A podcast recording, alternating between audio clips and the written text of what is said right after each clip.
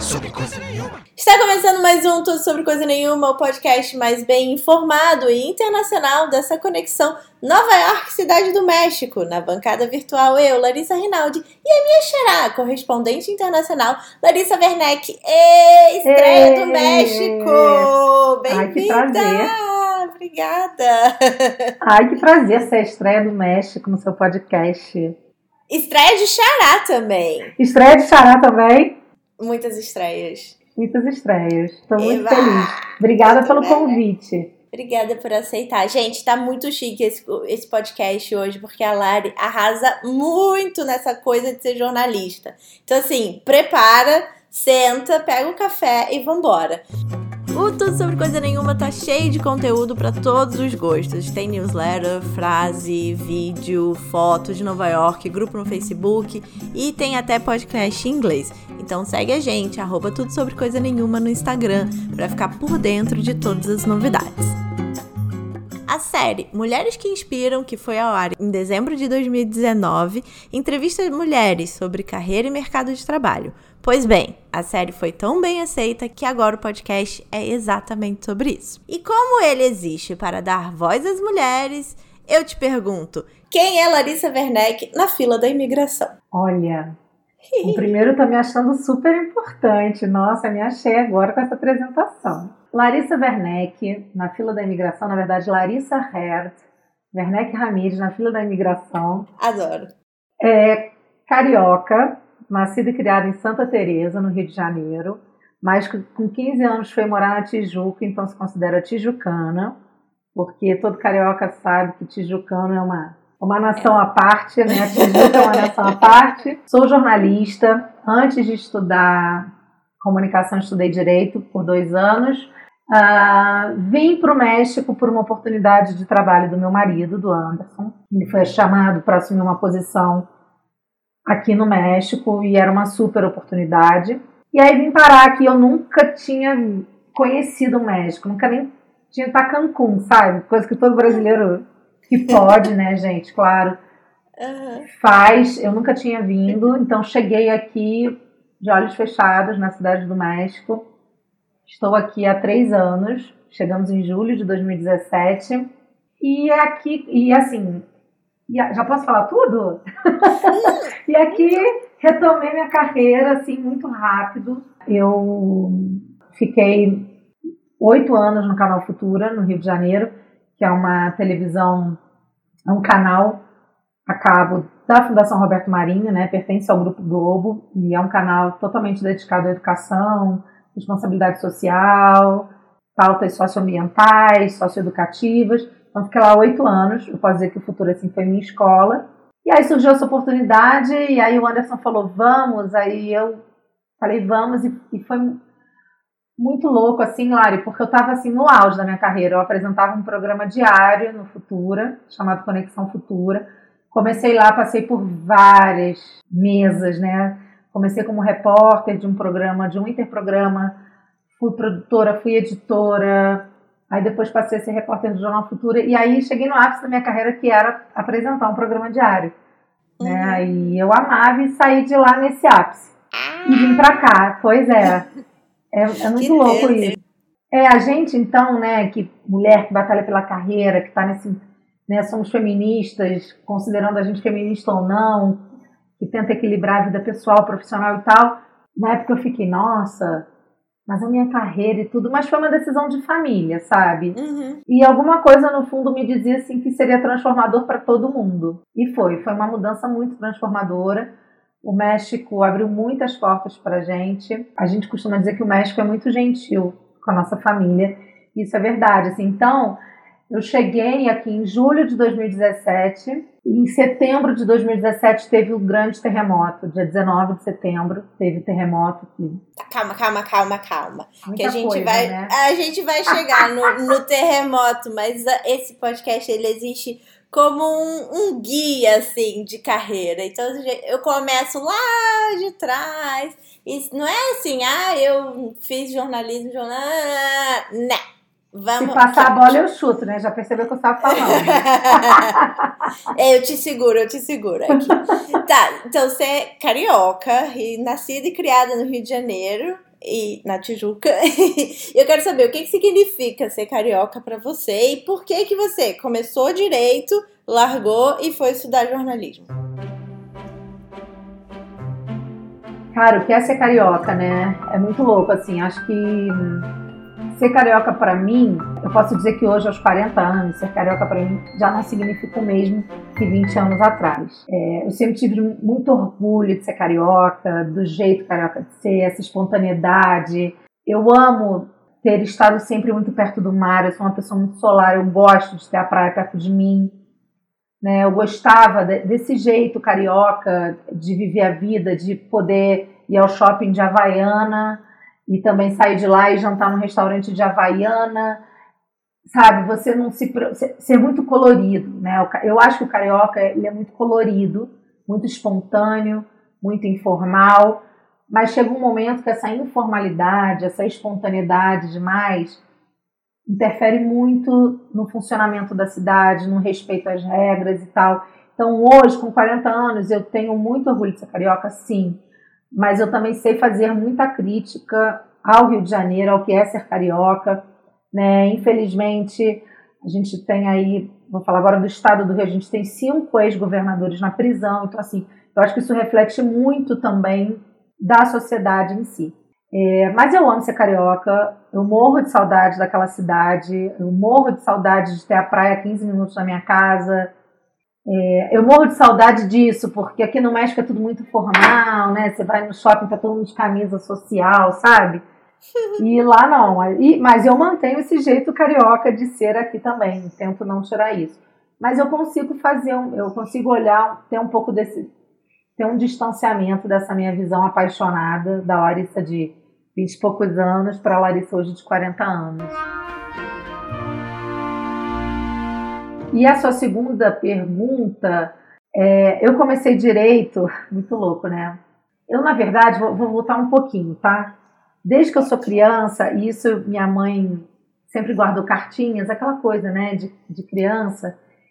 E eu fazia com 7, 8, 9 anos, acho, o jornal da Lala todo dia de manhã. Na minha casa eu apresentava um jornal. É.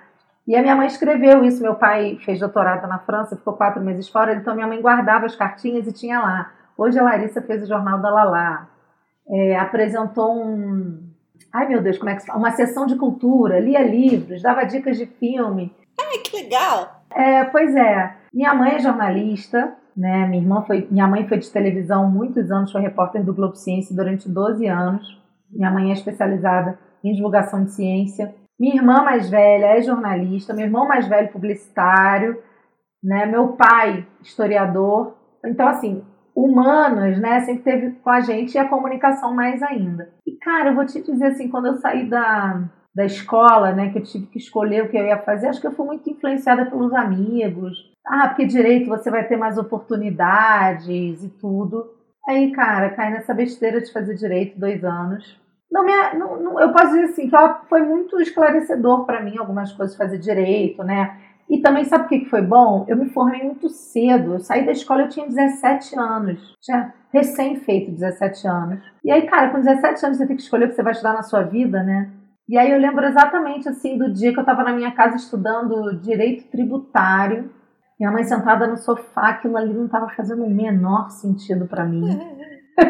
Zero.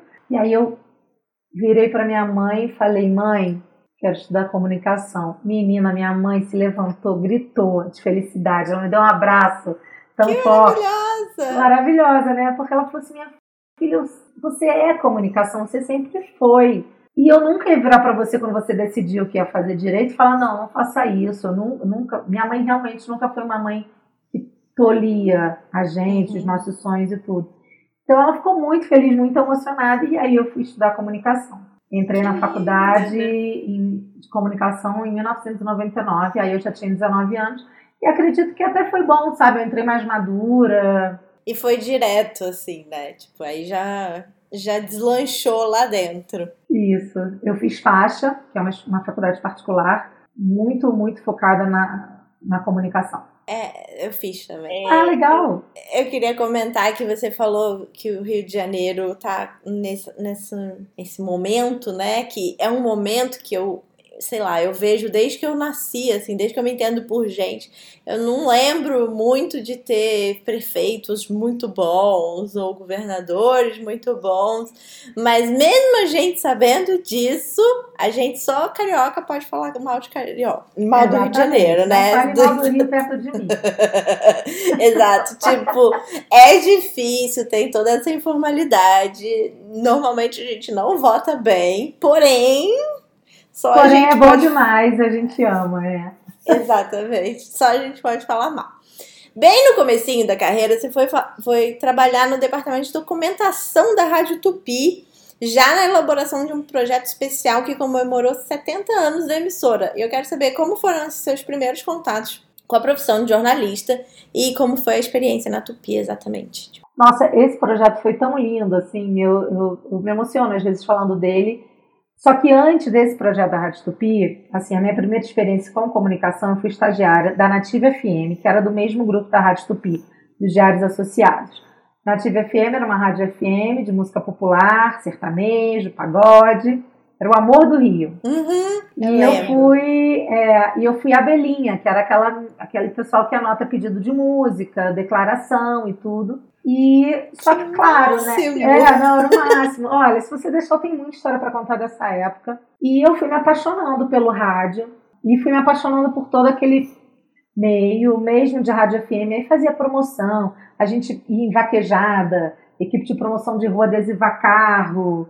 Olha, era, era o máximo. Só que ficavam, a Rádio Tupi e a Rádio Nativa ficavam no mesmo andar. E eu sempre estava de olho ali no, no jornalismo, né? E em algum momento eu virei na época para o diretor de jornalismo lá e falei que eu queria fazer um estágio ali, observar alguns repórteres, nada oficial, porque eu já era estagiário oficial da Nativa.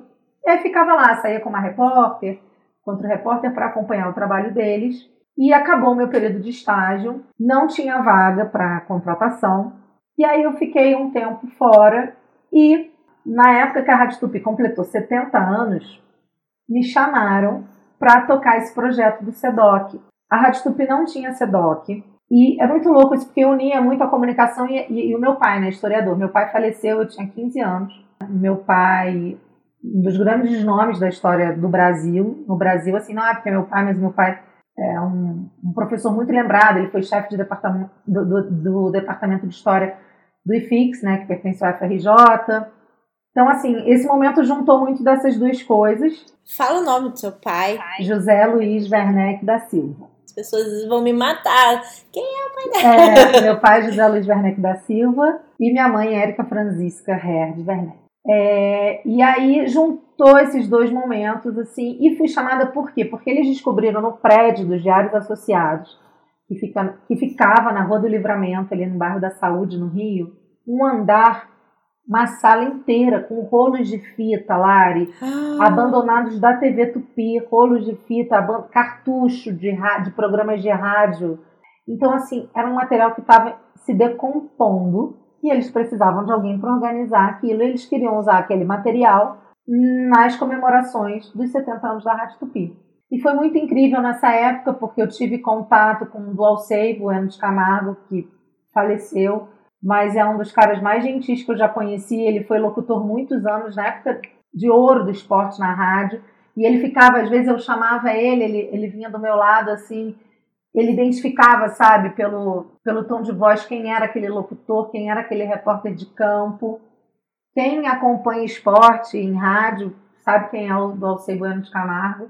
E foi muito incrível isso. Então eu tive contato com programa, é, transmissões de Copas do Mundo pelo rádio, é, programas de rádio, de auditório, é, de, programas de calor de rádio.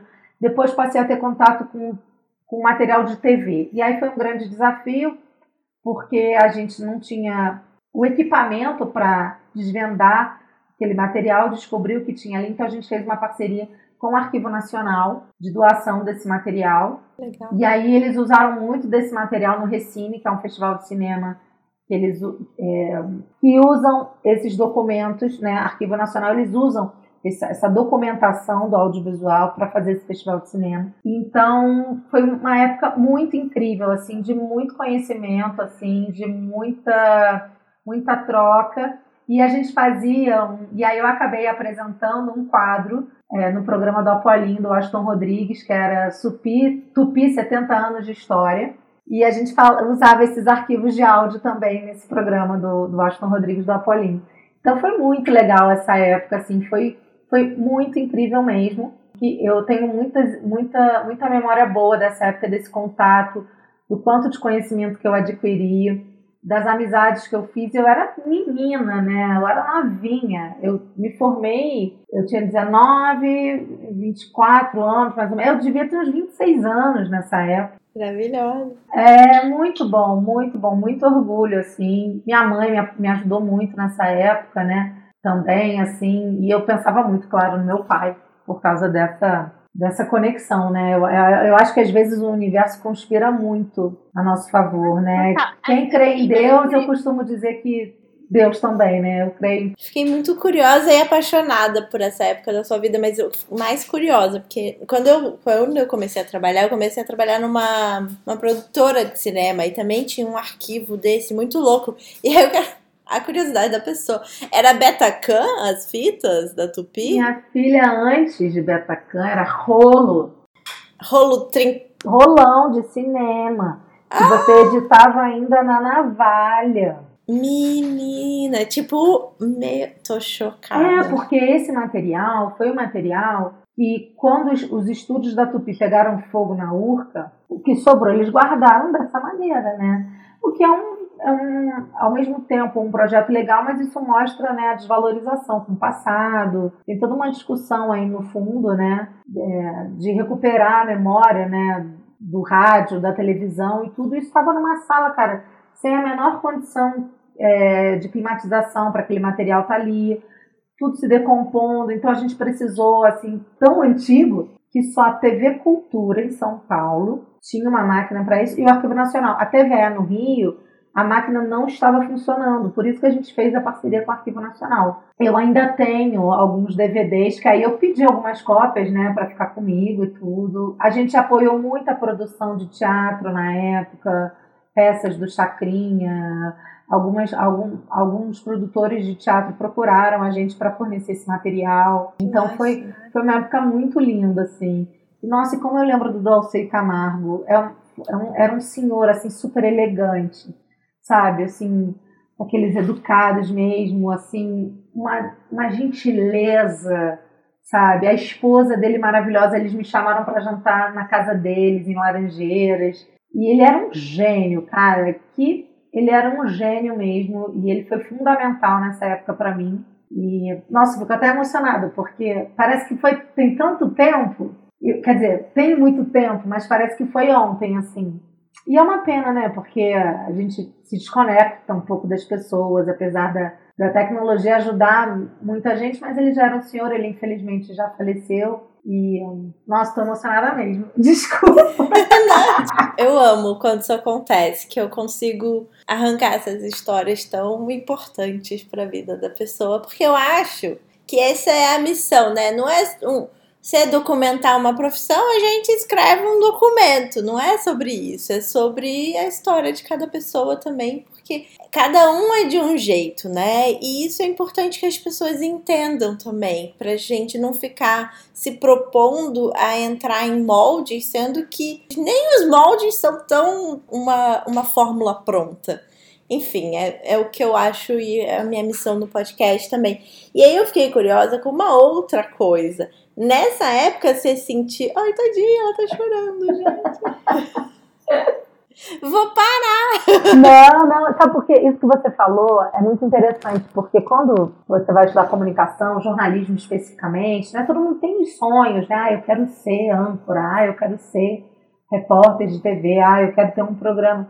Mas são tantos os caminhos, tantos os caminhos, e, e às vezes Acontece, claro, não estou dizendo que não, mas você, o que eu estou querendo dizer assim, vai, não vai acontecer de você se formar e você estar tá dentro de uma redação enorme de um maior telejornal do Brasil ou, ou de qualquer outra emissora, ou não pode, pode acontecer, pode, mas existem outras possibilidades que vão te trazer muito aprendizado, muita experiência, sabe? E, e, é, e essa foi uma delas, assim, né? É, é muito louco isso.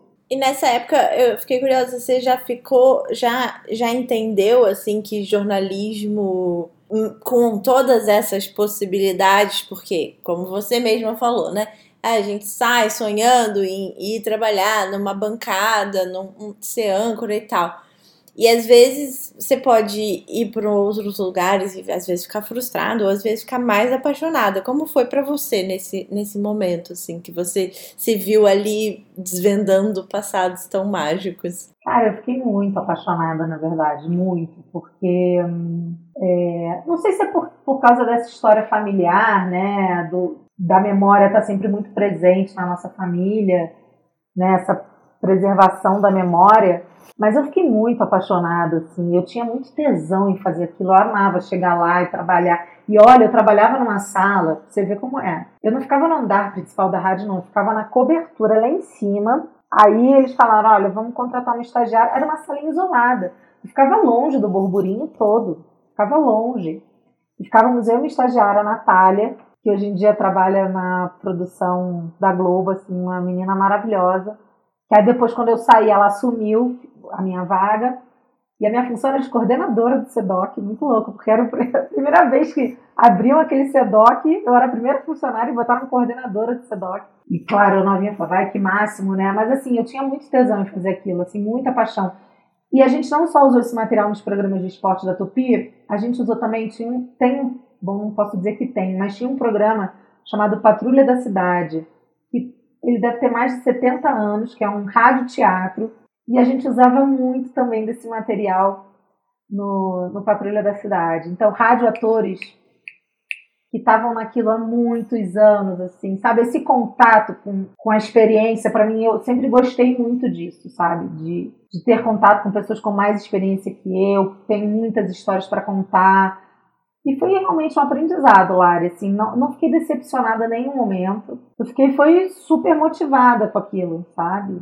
E eu saí, se eu não me engano, eu saí porque a minha mãe montou um projeto de inovação e projeto de divulgação de inovação em ciência chamado Gente que Inova, que era um portal de vídeos. Me conta, o que, que era o Gente que Inova? O que, que, você, que, que você foi fazer lá? Então, eu fui começar a ser repórter, porque é, minha mãe sempre trabalhou com divulgação de ciência, jornalismo científico, foi do Globo Ciência durante 12 anos, ela veio da TVE, a equipe que era dela da TVE foi a que montou o Globo Ciência, né, na, na Fundação Roberto Marinho. E aí, é, junto com a pessoa que era produtora dela, na época, elas montaram um Jeito que Inova, que era um portal de notícias de ciência e inovação, tecnologia, divulgação de inovação. Elas precisavam de uma repórter, elas queriam fazer vídeo sobre isso. E a minha mãe perguntou: Você quer ir? Falei: Quero. Na verdade, o Gente que Nova era um projeto da Vitrina, que é a empresa da minha mãe, uma empresa de produção de conteúdo, é, também de produção de conteúdo em educação. E além do Gente que Nova, elas tinham outros trabalhos. E eu fiquei como repórter do Gente que Nova.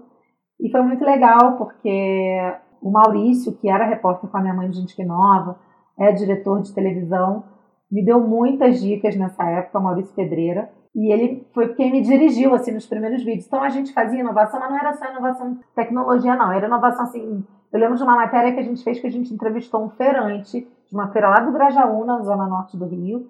Para quem não é do Rio, Grajaú é um bairro super residencial da zona norte. E ele começou a fazer sushi na barraquinha de feira dele e passou a bombar, porque as pessoas pediam, corta sushi, corta sushi. O que é isso, né? Ele foi aprender a fazer sushi, ele passou a vender sushi. Então, assim, a gente falava desde esse tipo de inovação até robôs que, que faziam legal. inspeção em dutos, assim, é. E foi por isso que eu fui pro Gente Que Nova. Esse material tá disponível ainda? Eu acho que tá, tá disponível. Posso. Vou tentar entrar aqui, mas eu. Eu posso mandar depois o link pra gente botar lá no. Ah, vamos! Acho que vai ser muito legal. Ai, vai ser o máximo. Minha mãe, Dona Érica, vai ficar super feliz também. Minha mãe fazia muitas reportagens também pro Gente Que Nova. E foi por causa do Gente que Nova, Lari, que eu fiz um portfólio de televisão, porque eu não tinha, né? Você foi pra TV Cultura depois? Ou Gente que Nova já era da TV Cultura? É, pra TV, pro canal Futura. Pro canal Futura. É. Tá. O Gente que Nova era um projeto da Vitrina Comunicação, que era essa empresa da minha mãe. E aí eu fiz um portfólio e fui montando esse portfólio. Menina, tô, tô meio perdida aqui na minha linha do tempo. Mas porque eu trabalhei também, eu trabalhei também antes no, na Multirio, que Tá. era a produtora de conteúdo da Secretaria de Educação do Rio de Janeiro. Então eu trabalhei lá como repórter. Isso, da, do Gente Que Nova, eu fui para Multirio trabalhar como repórter do portal deles, da Multirio, que era um portal de notícias em educação da Secretaria Municipal de Educação. E fiquei lá um tempo, mas nessa época do. Eu fiquei um ano na Multirio, quase. Mas nessa época do Gente Que Nova foi quando eu fiz esse portfólio de vídeos. E eu mandei para o Canal Futura, mandei para vários lugares, mandei para o Canal Futura. E um dia eu estava na Multirio e me ligaram e falaram: Ah, Larissa, a gente está aqui com seu, com seu DVD. Na época se fazia portfólio em DVD. Eu tenho esse DVD. Olha, que coisa, Olha que né? loucura. Olha que loucura. Ainda né? tem aparelho que, que play o DVD, que toca tem. o DVD? Eu não Tem, tenho. cara, eu não tenho também. Não tenho mais. Assim, Nem meu computador toca DVD. Pois é, não toca DVD. Então, meu portfólio foi feito em DVD, eu contratei um editor para montar. Na época, a capinha tinha minha foto. Se eu não me engano, ele está aqui na minha, do meu lado, olha aqui. Tô te mostrando, ninguém tá vendo, mas depois eu posto no Instagram. posta sexta-feira que aí eu, eu reposto. Show, vou postar. E aí, em DVD, esse portfólio. E aí me ligaram, falaram: olha, Larissa, a gente tem. tá com o seu DVD aqui, a gente tá com uma vaga para repórter de um interprograma chamado Você Faz a Diferença. E era um interprograma do canal Futura. E, ah, a gente queria que você fizesse um teste. Eu falei, tá bom. O que, que é um interprograma? Ah, então, vamos lá, boa, Lari. É muito louco isso, né? Porque só entrevista, ser entrevistada é muito diferente, gente. Muito difícil. Eu nunca fui entrevistada, eu não sei como é. Só no seu, no seu podcast que eu fui. Não fui entrevistada, né? Convidada. É, É diferente mesmo. É diferente, é diferente. O interprograma, ele é um programa que entra nos intervalos de uma programação normal de um canal de televisão. No caso, por isso se chama interprogramas, né? Eles normalmente são vinhetinhas de um minuto, um minuto e meio. É um conteúdo muito rápido. No canal Futuro, especificamente, o Você Faz a Diferença, ele dava voz aos parceiros mantenedores do canal Futura, porque o canal Futura, eh, como ele era sem fins lucrativos, ele não tinha comercial, não tinha propaganda. Então, os intervalos da programação eram feitos com interprogramas, né, dos parceiros mantenedores. Então, esse programa ele cobria as ações de responsabilidade social desses parceiros todos. Na época eram 11 parceiros. E aí eu já conto dessa parte, mas eu vou voltar lá pro teste. Aí eu fiz o teste no canal Futura. Foi uma matéria sobre a orquestra Vila Lobinhos, que estava prestando uma homenagem aos 50 anos do Vila Lobos na época. E foi lindo, assim, ver aquelas crianças de um projeto tocando. O repórter na época, que hoje é gerente do, da Fundação Roberto Marinho, o José Brito, me deu muita força nesse dia e tudo, super amigo. É, e aí fiz o teste, eu fui aprovada, e aí fui fazer, então, o Você Faz a Diferença. Então, eu entrei no canal, no, na Fundação Roberto Marinho, eu entrei lá em 2011, né? Fiquei lá até 2017 e entrei como repórter do Você Faz a Diferença. E lá, o Você Faz a Diferença, assim, foi muito transformador também na minha carreira, porque assim, eu conheci o Brasil real, né? Eu né, sou loura, de olho azul, né? Minha, a família por parte da minha mãe veio da Alemanha, minha mãe nasceu na Alemanha, meu pai mineiro de Varginha, então assim, eu tive privilégios, muitos, né? Eu nunca tive uma porta fechada pela minha aparência física, nada disso, né? Claro que na minha casa a gente tem uma escola, né? Meu pai e minha mãe lutaram contra a ditadura. Meu pai, chefe de departamento do IFIX, minha mãe é, abdicou da nacionalidade dela de alemã para servir ao jornalismo, porque na época no Brasil, para você ser jornalista, você tinha que ser brasileiro. Então, minha mãe se naturalizou brasileira para poder exercer a profissão. É, a gente teve, sempre teve muito, a gente sempre foi, as questões sociais sempre tiveram muito envolvidas na discussão, nas conversas na nossa casa. A nossa casa sempre foi uma casa muito diversa, né? Bom, então aí, mas mesmo assim, eu tinha minha bolha, né? Escola particular, né? Morando na Tijuca, é, demoramos para ter casa própria, mas sim tivemos casa própria, tudo fruto do esforço do trabalho dos meus pais. Eu tive privilégio. Então, fazer esse programa para mim, porque os parceiros do, do, do Canal Futura eram parceiros que tinham ações no interior do interior do Brasil. Então, Gerdau, Fundação Vale, Fundação Bradesco, e esse programa me deu a oportunidade de conhecer o Brasil literalmente, do Iapoca ao Chuí mesmo, assim, eu conheci o Acre. O Acre existe, sabe? eu conheci o interior do interior do Brasil, eu conheci Eu cobria projetos em comunidades rurais, em aldeias indígenas, em lugares que passava o trem da mineração.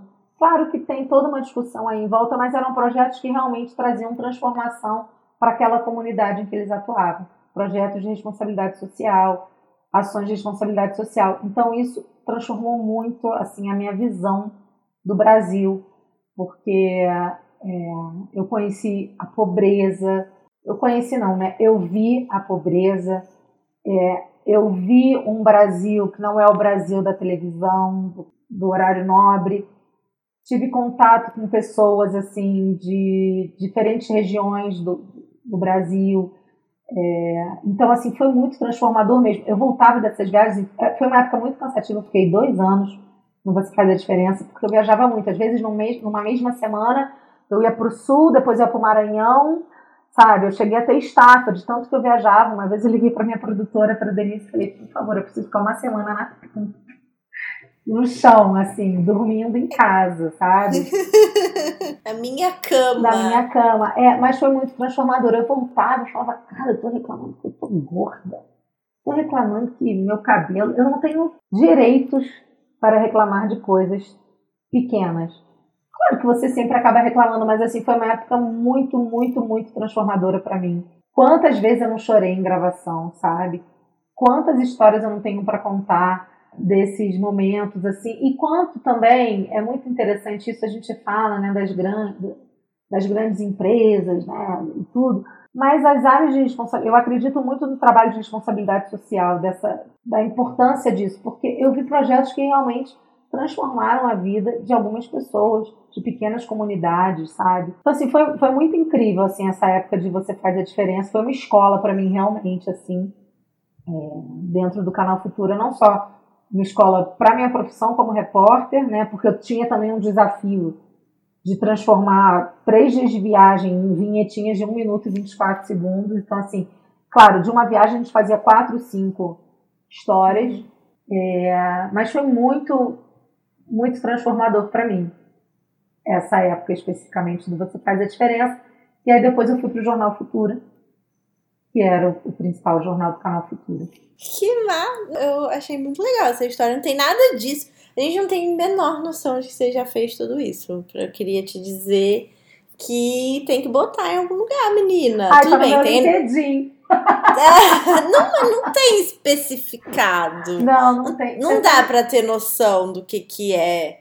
Tudo bem, agora você tem esse podcast para mandar o link, assim, mas, enfim, eu achei que é, é muito rico, é muita história, é muito, muito rica essa ampliação de visão de mundo, começando, olha que, que loucura. Você veio morar fora depois, sem correspondente internacional, mas antes você descobriu o Brasil. Aí depois você ampliou sua sua sua mente assim, né? Ai, achei o máximo. Vem cá, você no canal Futura, quando você foi pro jornal, você fez duas extensões, uma de direito e uma de economia, certo? É. Eu quis, e... assim, eu queria continuar estudando. É, eu queria saber por isso, assim, se você, quando começou a estudar, fazer essas extensões, você já tinha noção de que você ia se mudar, ou se você queria fazer alguma especialização no jornalismo de direito para retomar uma paixão? Por que, por, que, por que você escolheu essas matérias? Não, então, eu fiz é, o da Fundação Getúlio Vargas, que foi o curso de Direito para Jornalistas, eles sempre ofereciam vagas para gente, para os repórteres para o Canal Futuro especificamente, era uma parceria que tinha, e, e, o canal pagava, né? Eu não me lembro direito se isso era uma troca, se era de graça, mas a gente se inscrevia. Então, eu achei que essa fosse ser uma super oportunidade. Foram só seis dias, assim. É, foi muito legal, porque eu, eu, eu, fui aluna do meu sobrinho, meu sobrinho Diego Werneck Arguelles, que é especialista em, em direito constitucional. Que família, gente. Tô, tô é, porque um a de gente... inveja. sou nada. intelectual nessa família. É a minha, a, meu, meu pai, eu sou filha do segundo casamento do meu pai, então tenho, somos no total de quatro irmãos. Dois irmãos do primeiro casamento do meu pai, dois irmãos, eu e André, do segundo casamento. Nós somos muito unidos, eu e meus irmãos, nós quatro, assim, a gente é. É, a, gente fala, a gente se chama de Zé Luizers, né? Porque o papai era José Luiz, inclusive nosso grupo no WhatsApp se chama Zé Luizers. E nossa, se eu for falar dos meus irmãos aqui, é, é muito orgulho, assim. Mas, assim, voltando ao, ao curso de, de Direito, e aí eu fiz por isso, assim, foi ótimo. É, foi na época que estava o processo de impeachment da, da Dilma, então foi, foi, muito, foi muito bom para mim.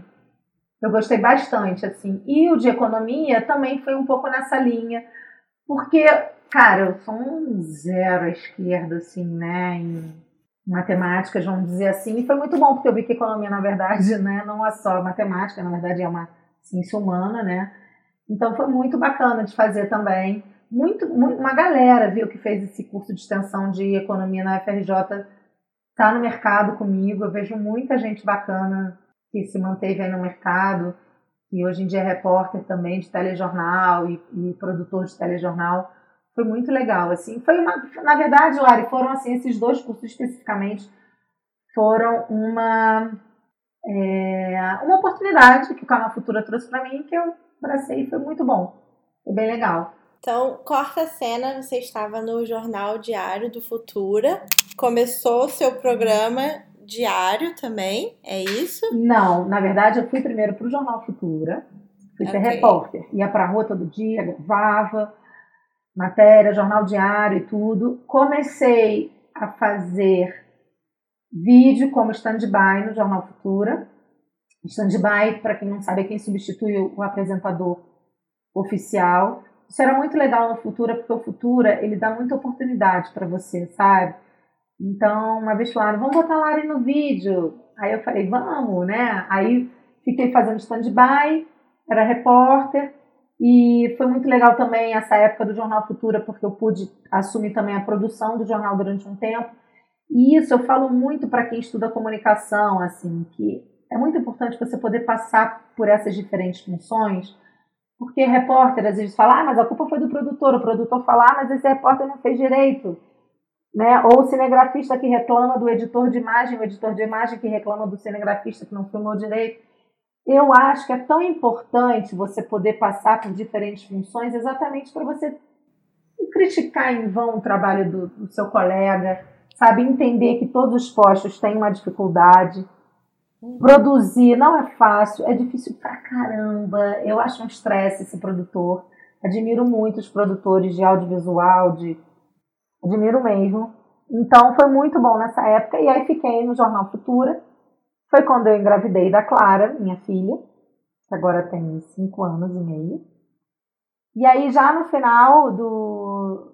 Eu passei a ficar. No, no final da minha gravidez, eu passei mais a ficar na redação uns oito meses, assim, sete para oito meses, exatamente porque a barriga estava muito grande, a gente andava muito de carro e tal. E aí eu comecei a fazer vídeo gravidona também. Fiquei. E, e, eu queria fazer um parênteses dessa época do Jornal Futura, porque foi uma época de ouro, assim, do, do canal Futura, de produção de jornalismo diário, tudo ao vivo. É, eu fiz meu primeiro ao vivo nessa época, que foi a transmissão do prêmio Gestão Escolar, se eu não me engano. É, eu estava lá no Nordeste, fiz meu primeiro ao vivo, eu lembro, deu tremendo, tremendo, assim, o microfone tremia, mas a equipe é, de lá foi muito legal, foi, foi em Pernambuco, então a equipe de lá foi muito legal comigo, assim, todo mundo, eu sempre tive pessoas que foram muito gentis, assim, na minha carreira, de me ensinar as coisas, e eu também nunca tive medo de perguntar, não, sabe, eu não sabia fazer, eu perguntava, falava, me ajuda aqui, eu sempre pedi ajuda, mas sempre encontrei pessoas muito gentis. E aí a Clara nasceu, eu fiquei seis meses de licença maternidade. E quando eu voltei foi quando tudo se transformou, menina. E aí eu passei a ser editora do Conexão Futura. Quem apresentava o Conexão Futura era o Cristiano Requisível, que também era o coordenador de jornalismo na época. Meu super amigo, meu coach for life. A gente, assim, é muito parceiro. Cristiano mesmo. E me ensinou muito. E aí eu comecei a fazer stand-by do Cristiano. E aí fazia então a substituição dele no vídeo do Conexão Futura foi quando o Cristiano assumiu Sala Debate, que era um outro programa, e aí eu assumi o Conexão Futura, que era esse programa de entrevistas diário. E assim, a gente fazia reunião de pauta, eu, a gente escrevia todo o roteiro, sabe? Todo mundo participava desse processo, não era só sentar e ler um teleprompter, não. Então foi. E era, era sobre o que o programa? O Conexão? o Conexão Futura ele era um programa de entrevistas diário que abordava todos os temas de interesse inerentes ao canal Futura. Então, educação, novas tecnologias educacionais, responsabilidade social, direitos humanos, é, imigração, direito das mulheres, violência contra a mulher, é, pobreza, desenvolvimento. Então, assim, nossa, tanta coisa incrível. Assim, é muito interessante que a minha escola acabou sendo muito nessa área de educação, Social, jornalismo mais né? socioeducativo, eu vou, vou, caracterizar assim, né? É, na época do Jornal Futura, Lari, se você me permite voltar um pouquinho, eu produzi algumas séries muito legais, é, chamada Fora da Escola, que a gente fez com base num, num relatório do Unicef sobre os motivos, então, de tantas crianças fora da escola na, no Brasil e na América Latina é, Territórios da Cidadania, que a gente fala, que fez parte de um projeto do Canal Futura chamado Porque Pobreza, na verdade é um projeto internacional chamado Why Poverty, e fiz uma série também chamada Jogo Duro, que foi sobre o futebol na época da ditadura. Essas todas eu tenho, então num, num canal que eu tenho no YouTube. Depois, se alguém tiver interesse, a gente pode compartilhar também. Fala o nome do canal, é Larissa É Larissa Werneck, exatamente. Ah, Arrasou. É, o link te mando também para você botar. E são séries que eu mergulho muito, assim. Nossa, arrasou. É, ah, obrigada. Mas, assim, são séries muito legais, assim. E tinha muita gente que trabalhava comigo nessa época, né? Muita gente incrível, assim. Aprendi muito com os editores, com Jorge Melo, com Marcílio, que eram nossos editores, assim. O Canal Futura foi realmente uma escola para mim, sabe? E foi no Canal Futura também que eu fiz um curso que olha como é louco, né? Eu fiz um, um curso da fundação da FNPI, que é a Fundação para o Nuevo Periodismo Ibero-Americano, um curso de jornalismo investigativo que foi realizado no Rio de Janeiro em 2012 pela primeira vez e foi no Canal Futura. Então, eu e o Pablo de Moura, que era o meu amigo repórter, é meu amigo repórter, nessa época fizemos esse curso pelo Canal Futura, e tinham repórteres de toda a América Latina, inclusive repórteres mexicanos. E foi muito transformador, porque quando eu fiz esse curso, eu ainda estava no Gente Que Nova, e eu questionava tanto assim o meu papel como repórter, porque tinha tanta gente fera que cobria assim narcotráfico, putz, cobriam coisas tão importantes, eu me sentia uma bosta. Eu chegava assim e falava, cara, como é que eu vou olhar para aquela tela em branco agora no meu computador e escrever sobre um projeto de educação? Mas é tão importante é, só, que é tão importante também, mas na época eu me questionava muito, eu falava, gente, olha essas pessoas e tudo. E anos depois me parar no México, né? Tenho contato com esses profissionais, assim, da, da, da FNPI, e, e, foi muito incrível, assim, foi muito transformador mesmo, assim, eu, eu chorei nessa época, assim, sabe, sabe aquele momento de autocrítica, de... Eu trabalhava isso na terapia, assim, muito engraçado Engraçado hoje, né? Na época era um motivo de muita tensão para mim. Imagina, 2012, né? Eu muito novinha. Então, assim, e foi muito louco, porque é muito engraçado. Eu só tô lembrando agora, eu fazia terapia e eu questionava isso na minha terapeuta, porque assim, minha mãe, né, super reconhecida no meio dela. Minha irmã, que é um capítulo à parte também, minha irmã é jornalista, mas a minha irmã é fundadora da Escola de Gente, que é uma organização social que trabalha comunicação e inclusão. Minha irmã é uma das pioneiras no trabalho de inclusão de pessoas com deficiência no Brasil, trabalha com acessibilidade na cultura, na educação. Quem quiser acessar escoladegente.org, é um trabalho lindo, lindo, lindo. É, e a minha irmã começou esse trabalho por, quando ela era chefe de redação da, da Pais e Filhos, era uma revista no Brasil. Meu irmão, super reconhecido no meio publicitário, meu irmão foi chefe de. Meu irmão foi diretor de arte da Macan, uma das maiores agências do Brasil durante 25 anos. Saiu para abrir a própria agência, eu cheguei a trabalhar com ele na agência dele também. Olha essa família, tô dizendo? Tô ah. dizendo. Não, e aí, cara, eu, eu me botava uma, uma pressão profissional que eles nunca me botaram. Era uma coisa, eu me cobrava muito eu comigo mesma, sabe? Uhum. Que foi um pouco o que aconteceu nessa época aí do canal Futuro, assim. E a terapia me ajudou. Façam terapia. É Façam sempre terapia. uma ótima mensagem. Pois muito bem, a senhora tinha o seu programa Conexão Futura, que era diário, e aí você já falou que no auge você foi pro México. Como foi essa ida pro México? E como foi a transição das responsabilidades de ter um programa diário para atuar como correspondente internacional? Se é que, se é que você já foi para ser correspondente. Não, não foi. Então, começo de tudo, é, o meu marido, Anderson, foi. Ele veio assumir uma vaga, né? Ele é sócio da PwC, ele era sócio já da PwC no México, veio assumir, então, PwC é a PricewaterhouseCoopers, é uma empresa de consultoria e auditoria. E aí ele veio assumir, então, é, ele veio ser sócio no México para assumir, especificamente naquela época, a parte de telecomunicações. Bom, e aí surgiu essa oportunidade, né? O Brasil na época, e assim, né? Vamos falar a realidade, o mercado de comunicação em 2017 no Brasil estava passando por muita crise, o Brasil estava em muita crise né? Muita gente sendo desempregada. No próprio Canal Futura mesmo passou uma barca, uma não, várias barcas, então assim, as equipes foram sendo reduzidas, né? Isso não só no Canal Futura, como em diferentes mercados. E quando surgiu essa oportunidade do quando o Anderson recebeu esse convite, né, foi sondado para vir para cá e tudo, a gente conversou muito, né, sobre sobre tudo. Eu realmente era muito feliz na minha carreira, mas assim, foi uma decisão de família. E é muito bonitinho que ele fala assim para mim. Ele, ele fala que, que assim, que ele, se eu tivesse dito não, ele entenderia. Ele falou, eu te entenderia perfeitamente, porque assim, você também tinha a sua carreira, né, o, o seu mercado e tudo. É, e é uma decisão de família. E ele fala, metade do meu sucesso eu devo a você, por você ter topado de vir para cá, né? Uhum.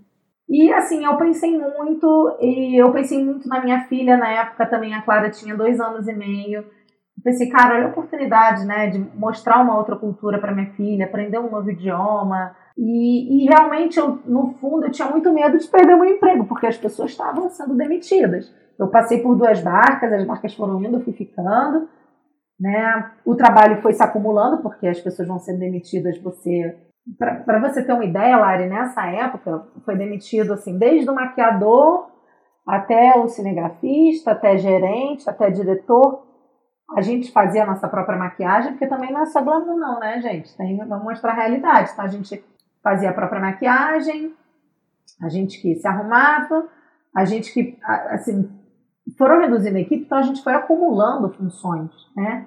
Então, tinha essa pressão também funcionando, mas sim, eu estava no auge da minha carreira. Eu adorava o tipo de jornalismo. Na verdade, esse jornalismo socioeducativo, essa questão mais social, sempre acompanhou muito a minha carreira, então, e eu gosto muito disso, eu me identifico com essas causas todas. Mas, assim, eu falei, cara, posso eu, né, daqui a pouco. E vamos embora. A gente falou, vamos, decisão de família. Então, meu último mês, a gente, e foi muito louco, porque a gente recebeu essa proposta em maio, a gente tinha que estar aqui em julho.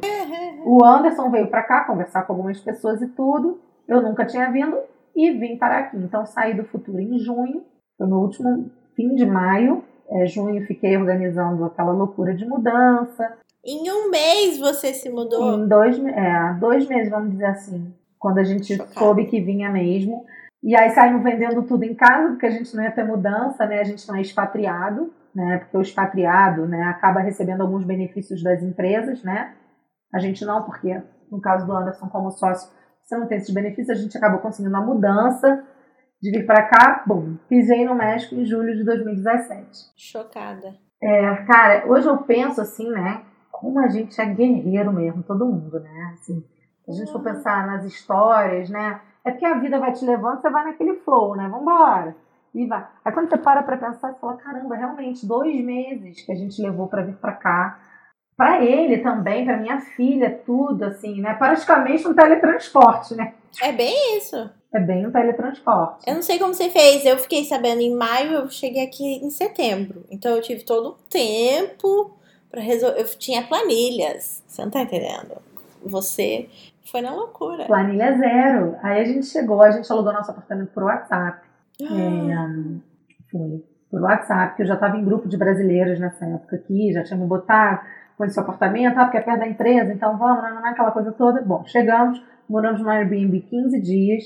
A minha enteada Mariana veio para cá ajudar a gente, amor da vida. Minha mãe também veio, porque eu falei, mãe, a única coisa que eu preciso é que você fique primeiro mês comigo lá. Porque assim, tinha adaptação da escola, mudança para receber, sabe? Um monte de coisa, não conhecia ninguém aqui, eu precisava de um suporte emocional e as duas foram fundamentais para isso. E aí vimos, nos mudamos e tudo, setembro de 2017. E aí, parênteses, quando a gente estava conversando sobre isso, o Anderson falava assim para mim: amor, você vai ser correspondente. Eu falava assim: você tá louco, como você é correspondente? Imagina, ele, ele já tem correspondente em todos os lugares. Aí eu pensava assim, que eu ia, sei lá, que a minha, né, na minha cabeça organizada, só que não, eu pensava que, ah, eu ia chegar aqui, ia começar a estudar espanhol, é, para ter um espanhol fluente e adaptar a Clara, que depois de seis meses, um ano, aí sim que eu ia começar a entrar no mercado de trabalho. Só que, como eu li outro dia, eu acho que faz super sentido, a vida não tá nem aí pro seu planejamento. Eu cheguei em julho, em setembro teve o terremoto, que foi esse terremoto que foi o maior terremoto dos últimos 30 anos do México. Quem quiser, assim, no meu LinkedIn tem alguns vídeos dessa cobertura. É, acho que no meu Instagram também tem. E o que, que aconteceu? Teve terremoto, eu estava na Avenida Reforma, que é a principal avenida aqui, é como se fosse a Avenida Paulista, assim. Estava no Uber, saindo da Embaixada Americana, eu fui pegar um visto para minha filha. E aí, menina, começou a tremer. E nessa hora, aí quando tudo se resolveu, eu ajudei a senhora, assim, se você quiser eu me aprofundo mais nessa história do terremoto, mas assim, a senhora que era motorista do Uber ficou muito preocupada porque as pessoas, os mexicanos que viveram o terremoto de 85, que foram mais de 9 mil mortes, esse terremoto teve, teve muito impacto para eles. Apesar, né, você teve um número muito menor de mortes, com cerca de 500 mortos em todo o país, mas você teve muito desabamento. Uh, você tem um país muito mais preparado, mas os mexicanos sim ficaram muito impactados. Eles ficaram com muito medo de que aquilo voltasse a acontecer, né? Bom, então ajudei a senhora e tal. Nesse momento eu estava lá no meio da reforma com as brigadas das empresas, né, acompanhando, porque como no Brasil tem os brigadistas de incêndio, aqui tem os brigadistas do terremoto. E aí eu fiquei, eu falei, cara, eu vou me juntar com essa galera, saber o que, que eu tenho que fazer. Já tinha parado de tremer, estava tudo bem. Na hora eu pensei, cara, eu vou fazer um vídeo no Facebook, porque nesse momento minha mãe tá achando que eu morri.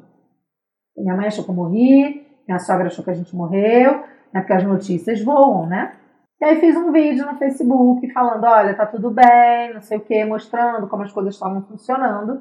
Fui a pé até a escola da minha filha, não conseguia falar com o Anderson. A minha amiga Carol conseguiu falar com ele. A gente se encontrou na escola da Clara, todo mundo bem. Calma, você saiu do Uber, Saí fez do o Uber, vídeo, fiz o vídeo, foi, foi fiz o buscar vídeo a e fui Clara. buscar a Clara na escola. Encontrei Encontrou o marido. o marido.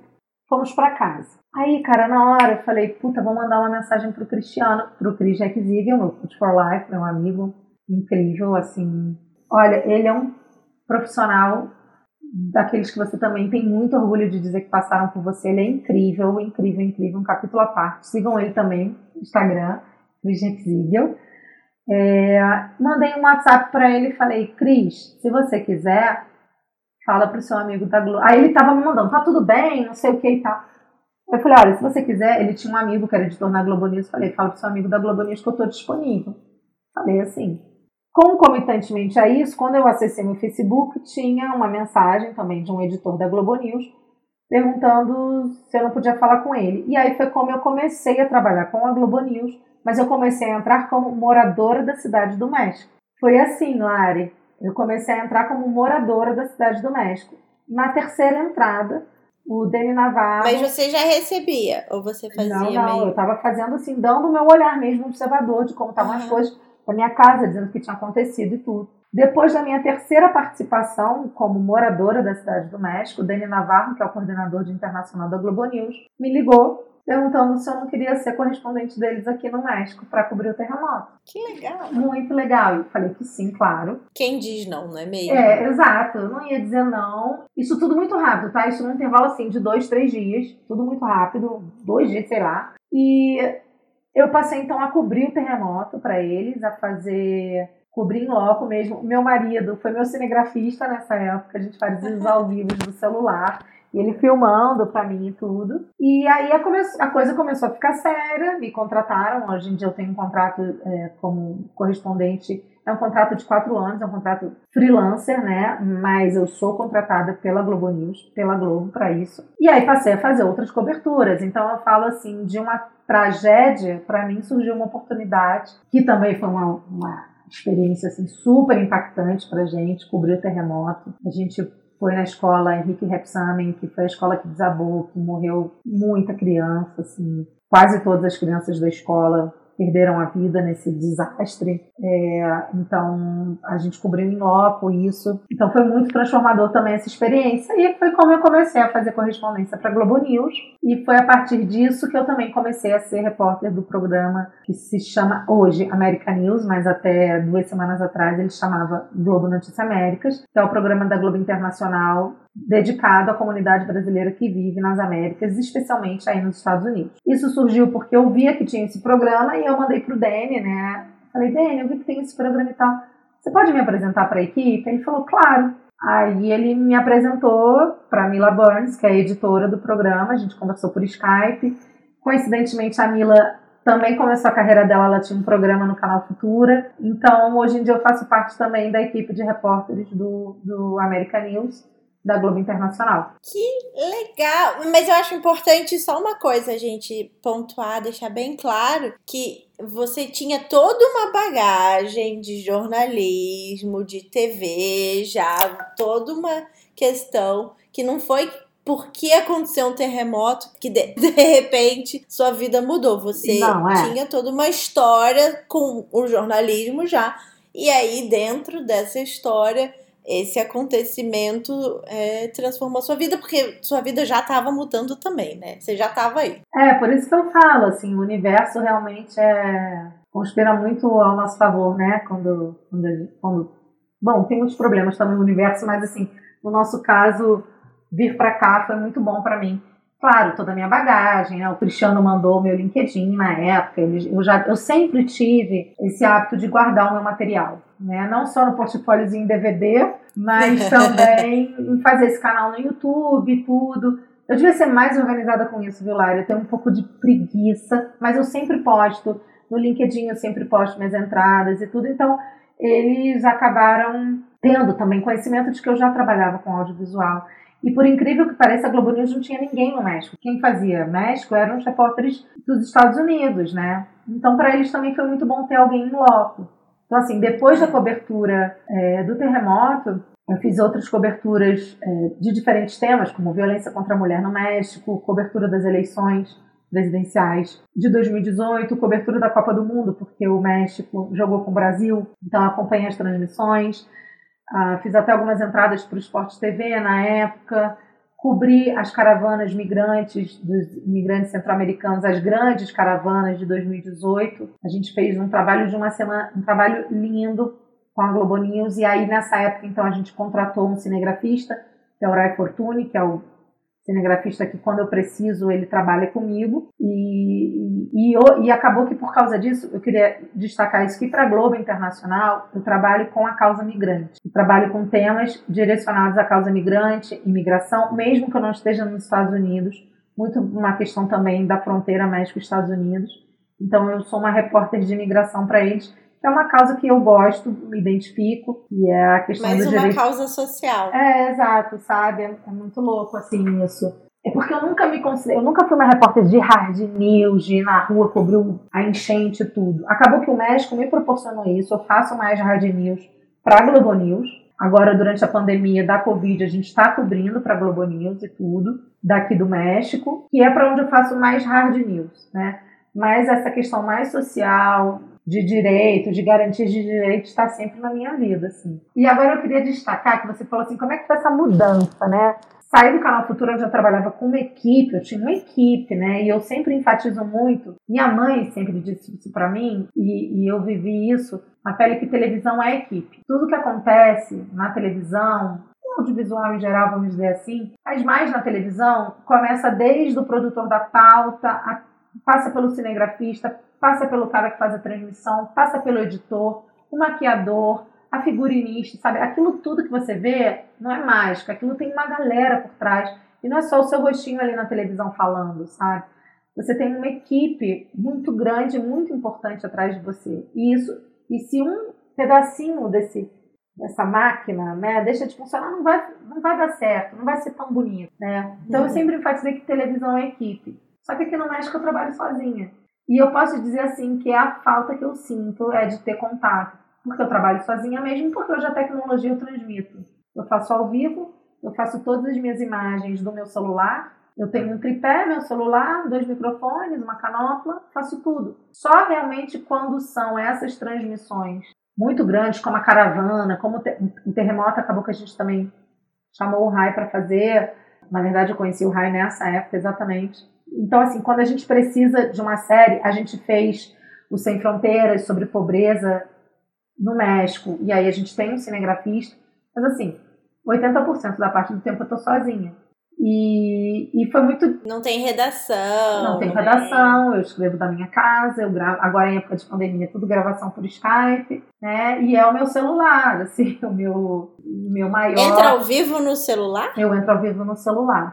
A, a Globo tem, tem um sistema de transmissão que se utiliza, né? Muitas TVs que é o Live U, e esse Live U ele tem um aplicativo. Você pode entrar ou por Skype ou pelo Live U, que eu uso do meu celular é, então, assim, é um trabalho. Eu não tô.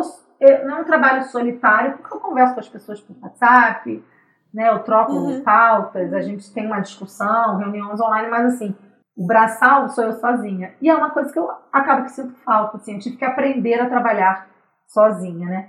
E foi muito interessante porque eu sempre observava os meus amigos cinegrafistas, quando a gente ia pra rua, e eles me ensinaram muito também essa coisa da imagem, que eu tenho esse olhar hoje para as imagens que eu faço com o meu celular, sabe? Então, é, isso é uma mudança de Olha como, como foi evoluindo a coisa, né?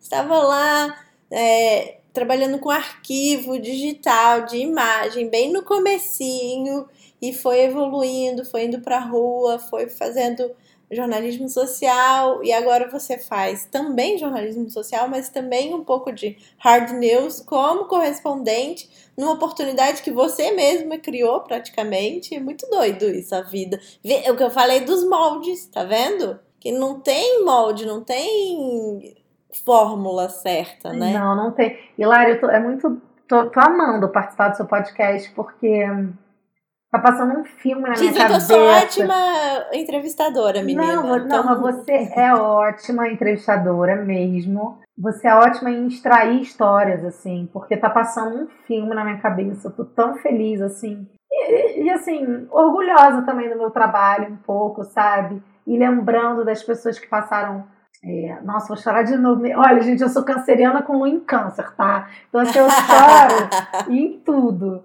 Mas assim, é... não, e lembrando dessas pessoas todas, assim, eu citei pouquíssimas pessoas, eu citei pouquíssimas pessoas, tem tanta gente que foi importante para minha, minha formação profissional, tanto assim, desde a minha mãe, meus irmãos, minha, é, todas essas pessoas que eu falei que passaram por mim. Nossa, o Sérgio Carvalho, eu lembro desse, esse, o, o Sérgio Carvalho, que foi meu chefe no meu primeiro estágio, na Nativa FM Amor do Rio, foi ele que abriu o departamento de jornalismo da Paradiso FM, que era uma emissora de rádio. E eu liguei para ele do orelhão da faculdade quando eu soube disso, falei: "Sérgio, por favor, eu quero trabalhar aí, por favor, não sei o quê". Ele falou: "Mas você quer escrever?" Eu falei: "Quero". Eu lembro dele perguntando isso para mim. Ele falou: "Lara, mas você quer escrever?" Eu falei: "Quero". E eu fiz parte da primeira equipe de jornalismo da Paradiso FM. Isso nem está no meu LinkedIn também. Mas assim, ah. Sérgio também foi uma pessoa assim que me abriu portas, sabe? E, e uma pessoa que eu carrego comigo assim, meu amigo hoje. E nossa, eu, muita gente legal. Obrigada por estar me proporcionando isso. Estou tão feliz mesmo. Obrigada mesmo. É um prazer. Eu gosto de passar pelas histórias das pessoas para a gente entender mesmo que as coisas são múltiplas e as pessoas são humanas, né? Porque também a pessoa que trabalha, né, às vezes, ah, tem que cumprir tarefa, tem que cumprir prazo, tem que cumprir isso, tem que cumprir aquilo e ganhar um salário no final do mês. Não, nós somos todas pessoas que têm várias coisas acontecendo, relações mais profundas do que só chegar lá e cumprir uma tarefa também. Enfim, sempre tem, cada um é uma história, né? Mas existe essa essa questão maior, né? O ser humano como um inteiro e não como apenas um profissional. Sim, exato. Enfim, ser correspondente no México é? Ser correspondente no México é um aprendizado para mim, para mim. Um aprendizado em relação a uma cultura muito rica e muito diferente da nossa. Existe muito preconceito sobre o que é o México, sobre o que é o mexicano. Né? O mexicano é muito além do que o sombreiro, o cactus e a garrafa de tequila em cima da mesa. Então, foi também desconstruir preconceitos que eu tinha. É, ser correspondente no México é um aprendizado, porque, como eu disse, eu estou aprendendo a trabalhar de uma maneira que eu nunca trabalhei antes. É um aprendizado porque eu moro num país diferente do meu, então tento equilibrar minha vida profissional com a minha família. Consigo bastante isso sendo correspondente, né? mas tem sempre aquela culpa de mãe, né? que eu acho que isso dá um outro programa assim também. Dá para a gente falar. É... Ser correspondente no México para mim é aprendizado exatamente por isso, porque eu eu aprendo a morar num outro país, eu aprendo sobre um outro, pra, outro país, eu desconstruo conceitos né, que a gente tem enraizados, assim, esses preconceitos. É um aprendizado porque eu aprendi a trabalhar sozinha de uma outra maneira, né? Eu que sempre fui uma pessoa de muitas relações, eu gosto de estar perto das pessoas, eu faço, eu falo com a porta, eu faço amigo na fila do ônibus, do, do banco, sabe? Então isso foi um aprendizado para mim, ter troca, sabe? Então se eu pudesse definir o que é ser correspondente no México, para mim é aprendizado. Arrasou. Antes de eu ir para a pergunta que eu faço, eu tenho duas perguntas que eu faço para todas as minhas convidadas. É, mas eu quero que você fale um pouco sobre a relação que você acabou de falar de trabalhar sozinha e a criação do seu podcast, o Norteando. Olha, o Norteando é, foi um projeto que surgiu na quarentena tá? Na verdade, assim, eu comecei a conversar com ele, com a Rayane e com a Lely, que são as minhas parceiras de Norteando, é, um pouquinho antes né, da de, ser declarada uma pandemia. E ele surgiu, eu conversando com a Rayane, que é minha amiga de barriga de mãe. Rayane é afilhada da minha mãe. A gente é amiga literal desde barriga de mãe, eu sou um ano mais velha que a Ray. A mãe da Rayane também é uma jornalista incrível, trabalhou com a minha mãe na TVE, uma das melhores amigas da minha mãe, a Irene Cristina. Sim, uma dupla incrível, uma das vozes mais bonitas que eu já ouvi, assim. Bom, e, e aí minha mãe, madrinha da Rai, crescemos juntas, vivemos muitas fases juntas e a Rai mora aí nos Estados Unidos há muitos anos, né? E uma vez a gente conversando, ela falando, ai, tava, tô querendo algumas ideias, alguma coisa pra gente tocar e tudo. E aí, cara, conversando com ela, eu falei, Rai, vamos fazer um podcast sobre a vida na América do Norte? Porque, assim, México, Estados Unidos e Canadá, um mesmo continente e países muito diferentes entre si.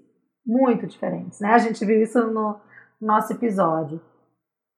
E, e ela falou, cara, que legal e tudo. Só que eu não. E aí eu pensei, e a gente pensou, poxa, quem vai ser do Canadá? E aí o Anderson, meu marido é primo da Lely da Alessandra, que é a Lélia, a nossa, o nosso terceiro bracinho no Norteando, é o bracinho canadense. E aí eu conversei com a Lélia, porque a Lélia é uma mulher muito antenada, muito. É, eu falo que ela é o nosso Google do Norteando, assim, é incrível. né? E cada uma com a sua expertise. A Rai veio do cinema, trabalha com produção de cinema, estudou, na, estudou cinema aí nos Estados Unidos, então cada uma com o seu braço. E começamos a conversar sobre isso. Só que desde o início, assim, ele não é, gente, um, um podcast jornalístico, tá? Ele é um podcast mesmo para. A gente começou para desopilar, para a gente falar da nossa vida aqui. É, é o nosso ponto de vista do dia a dia, do cotidiano, da nossa vida como mãe, mulher, é, que saiu do seu país, que. Cara, porque não é fácil, você sabe, né, Lari? Não é fácil né? Você também foi por uma oportunidade da sua esposa. Então, assim, a gente sabe que é difícil, a gente larga, né? Cada uma tem uma história, a gente abre mão das coisas, mas ganha outras. Então, a gente queria mostrar um pouco isso também. e falar da, da vida aqui nesses três países, México, Estados Unidos e Canadá, a partir da nossa percepção, né? É, então a gente começou a conversar, surgiu um nome, meu irmão Beto ajudou a gente na construção da marca, meu irmão incrível. Ficamos, começamos o nosso primeiro episódio já na quarentena. A gente já tá no 22 episódio, a gente já tem mil plays. Assim, é. parece pouco, mas é uma conquista. A gente começou do zero, sabe? E então ele é um filho, assim, pra gente. Eu tô super feliz com ele. Eu brinco com as meninas, assim, que é minha dose semanal de terapia. Né? Amo! É, foi muito bom, aproximou ainda mais eu e Rai, me aproximou muito da Lely que é uma pessoa que eu não conheço pessoalmente. Você acredita? Uma pessoa que eu não conheço pessoalmente. Assim, eu não conheço a Lely pessoalmente. A gente sempre se conheceu pelas redes sociais, porque a Lely mora no Canadá há muitos anos. E assim, é uma paixão, assim. Então, o Norteando, ele é semanal. A cada semana a gente traz um tema com esse olhar da vida na América do Norte. A gente também, às vezes, fala de cultura pop, porque a gente gosta. Né? Eu, claro, às vezes tem uma pegada mais jornalística, porque é a minha bagagem mesmo, eu até tento desconstruir um pouco isso no, no norteando, mas é muito enraizado em mim, assim, eu acho. Mas... Eu fui o episódio 20, eu fui o episódio 20, aquela. Foi o 20, você foi o 20, super especial, assim. E, yes. e tá sendo muito legal, eu adoro. Então, assim, quem quiser saber um pouco mais da vida aqui também, ouça a gente no Norteando toda semana. A gente tá Posso já dar o um Instagram do podcast? Claro. Nosso pode. Instagram é arroba norteandopod. A gente também está no Facebook, arroba norteandopod. No Twitter também, mas a gente bomba mais lá sempre no Instagram. E a gente também, é possível ver a gente em todas as plataformas, Spotify, Apple Podcasts, Google Podcasts, Deezer. E também no Anchor, né? Que é o nosso site, está lá na nossa bio do, do podcast. E graças ao podcast eu conheci você, né? Nunca te vi, já te amo. Aquela coisa. eu gosto assim, porque eu também fiz, comecei meu podcast porque eu me sentia muito sozinha e agora eu digo que eu faço podcast para fazer amigas. É isso mesmo. Lara, eu queria falar de uma pessoa rápida que eu não falei que é o meu irmão, meu irmão mais novo, André. E também Fala, é uma pessoa super é, importante na minha formação. A gente tem só 11 meses de diferença. E aí eu falei de nós quatro, citei o Beto e a Cláudia, não citei o André. E o meu irmão hoje trabalha no Grupo Eleva, que é um grupo de educação. Olha como é que é a coisa, né? É, meu irmão também estudou História e Comunicação. Foi todo mundo pro mesmo caminho, mais ou menos. É, e, e, e eles três são muito importantes, assim, na minha vida. Tem uma pergunta que eu gosto de fazer, porque eu acho que a gente ainda, infelizmente, vive numa sociedade muito machista. Então eu quero saber se em algum momento você foi prejudicada no, no seu crescimento profissional por ser mulher. Se você viu isso acontecendo. Lari, cara, que pergunta difícil. Prejudicada, não. Mas eu já passei situações de assédio, né? Que na época, né, é, é, é igual aquela coisa do Rio, do distanciamento né? Quando você é uhum. estagiário, né? quando você é estagiária, você está começando, você não sabe que aquilo é assédio, né? Mas hoje em dia, olhando à distância, você, você fala, caramba, aquilo era assédio, né? Uhum. Desde um assédio moral até uma cantada, até, sabe, coisas que são desagradáveis de você passar e que se você não tomar cuidado, você pode se deixar levar, né, por uma situação assim. Mas eu não diria é, prejudicada, não. não. Não acho que eu tenha sido prejudicada, não que eu tenha percebido. É, e, e, é muito é muito louco isso você está perguntando, porque no canal Futura eu fazia muitos programas sobre, então, né, é, violência contra a mulher, assédio, discussões sobre feminismo, aborto, muitos temas inerentes, então, à questão feminina e fiz muito programas sobre racismo, a questão da mulher negra no mercado de trabalho, tudo isso. E, cara, quando eu entrevistava aquelas mulheres incríveis, assim, falava, e, e eu, eu fazia a questão de deixar isso muito claro. Eu falava, olha, eu nunca tive, foi o que eu te falei no início, eu nunca tive portas fechadas por eu ser mulher ou por ser uma mulher negra, uma mulher asiática, uma mulher latina, porque eu tenho um biotipo que o mercado ama, né? Assim, tipo, uhum. e tô dizendo isso muito abertamente mesmo. Uhum. É, e, e, é muito interessante isso também. Eu nunca fui uma pessoa de, de corpo magro, sabe? Sempre tive lutando contra a balança, mais cheinha, mas isso também nunca foi um problema para eu fazer televisão. Eu tive que lutar com isso comigo mesma, mas isso nunca foi um, ah, não, você não vai fazer TV porque você tá gordinha ou, ou acima do seu peso, não. Também nunca foi. É, mas eu sei que existem, né? Principalmente no caso é, da mulher negra, da mulher latina mesmo, ou, ou conheço histórias de mulheres que tiveram viveram situações de machismo real na profissão, né? Eu não não tenho não tenho isso não profissionalmente. A questão do assédio sim, né? Que hoje eu tenho esse olhar mais afastado e eu sei que foram situações de assédio, mas posso dizer que também fui assim muito privilegiada nesse sentido, é. Protegida, né? Que bom. É, assim é melhor. É que algumas pessoas têm uma. É, são, atrasam a carreira, né? Eu acho. Enfim, a gente vê isso muito acontecer, mas que bom que é, aconteceu uma, com você. É, uma coisa que eu, assim, é que nem eu falei, né, que eu liguei para esse meu ex-chefe, falei, olha, eu quero trabalhar aí. Ele falava, mas você vai conseguir? Você acha que você consegue escrever? Eu falava, vou, vou conseguir, vou conseguir escrever. Entendeu? Por que não? Né? É, exato, sabe? Tipo, eu, hein? eu, eu sempre a, assumi as, as dúvidas, mas também perguntei muito, sempre me coloquei muito disposta a aprender. É isso. Chegou um momento muito esperado nesse podcast, que é um momento que você deixa uma pílula de conhecimento, mais, né, que você já deixou para os profissionais que precisam de um empurrãozinho para desempacar na carreira. Então lá vai. Qual foi o melhor e o pior conselho profissional que você já ouviu? Ai, Deus! Como diria meu pai, você me apertou sem me abraçar.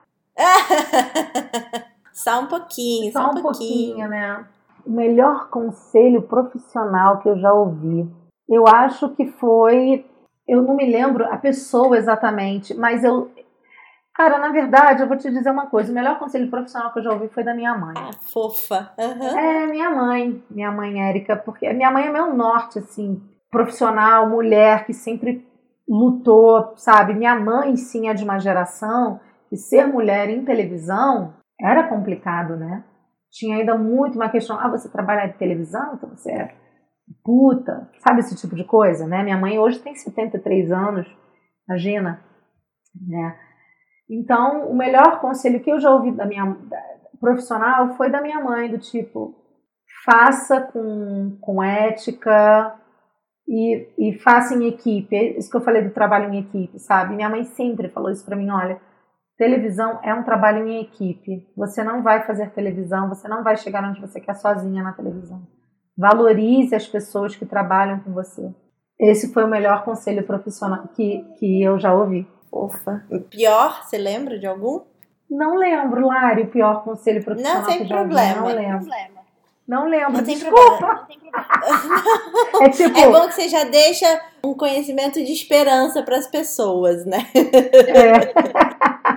Vamos para os quadros que já tem um baby aí querendo te é, agarrar, te levar tá embora. Me levar, me levar.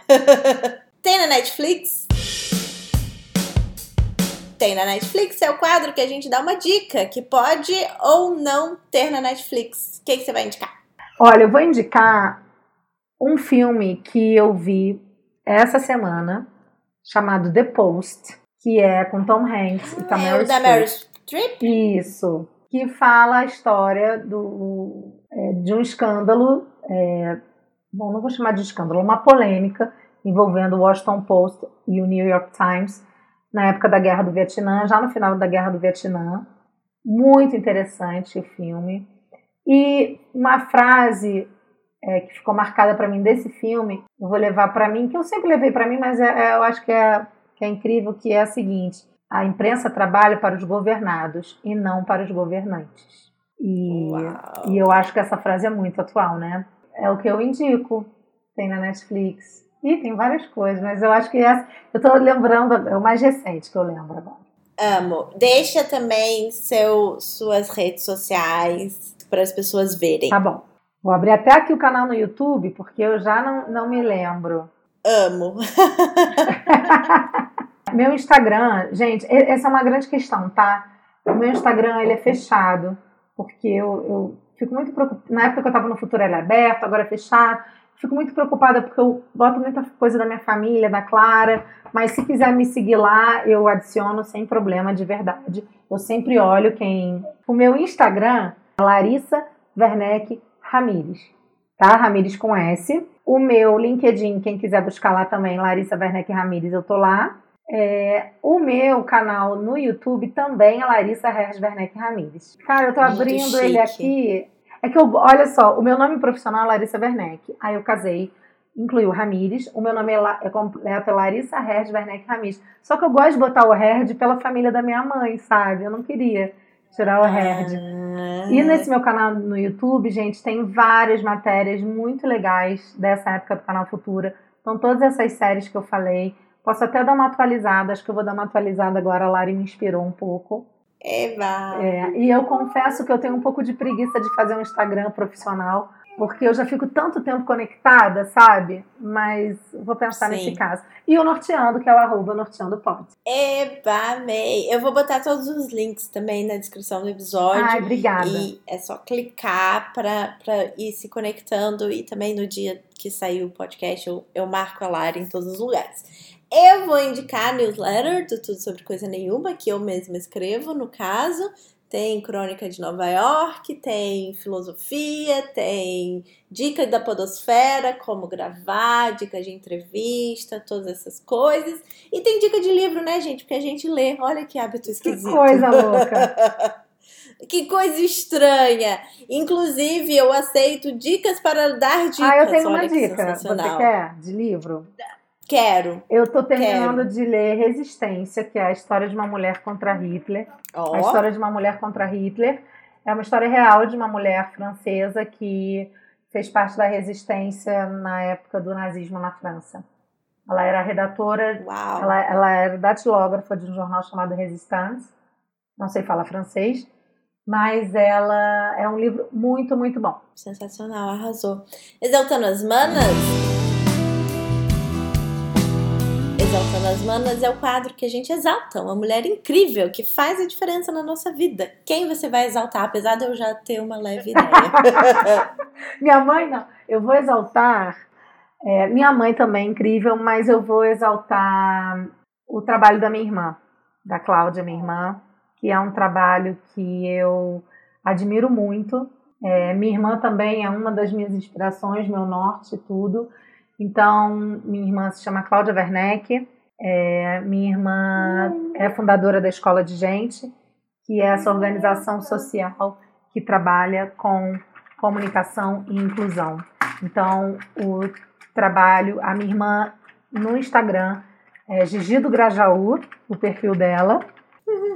E no Facebook e no Instagram você encontra o perfil da Escola de Gente. Só buscar lá Escola de Gente, vocês vão ver comunicação e inclusão. Ai, amei, arrasou. Eu, eu tava achando que era, ia pra sua mãe, mas foi pra sua irmã, tá tudo bem também. É, porque. É. tá tudo bem. Eu vou exaltar a Larissa Werneck, minha xará maravilhosa, que tem essa história incrível no jornalismo, que eu não fazia ideia de que era tão rica, né? Cheia de, de muitas coisas sociais que eu amo também e cheia de garra, cheia de felicidade, cheia de coisa para mostrar, para história para contar. Amei nosso papo, amei nossa conversa. Muito, muito obrigada. Ah, eu quero agradecer muito. Eu que agradeço mesmo, assim, foi foi uma experiência assim maravilhosa, assim, reviver essa minha carreira. Que às vezes a gente não se valoriza tanto, né? E quando a gente ouve outra pessoa falando da gente, é tão bom também. Nossa, eu tenho, tô muito feliz. Obrigada a você mesmo pela oportunidade. É, agradeço também ao Norteando pela oportunidade de ter conhecido você. Espero que essa pandemia acabe é logo para a gente se conhecer pessoalmente. Imagina um Girls Party no México, quero! Não, e, e assim, quero dizer que o seu podcast é muito legal. Já ouvi entrevistas com mulheres maravilhosas, inspiradoras mesmo. Eu acho que a gente tem que mesmo exaltar essa mulherada incrível. Como você disse, a nossa sociedade ainda é muito machista, mas eu acho que a gente está num caminho bom, né? E graças a Deus as tecnologias estão aí pra gente dar cara e voz a essa mulherada maravilhosa, como você, Lari. E, obrigada, Lari. Beijo, amei. amei, obrigada. Um beijo. Sobre coisa nenhuma.